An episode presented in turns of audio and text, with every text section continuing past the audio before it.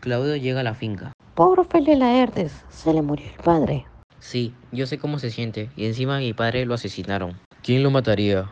Debe ser alguien que quería lo que él tenía. No, no creo que haya pasado eso.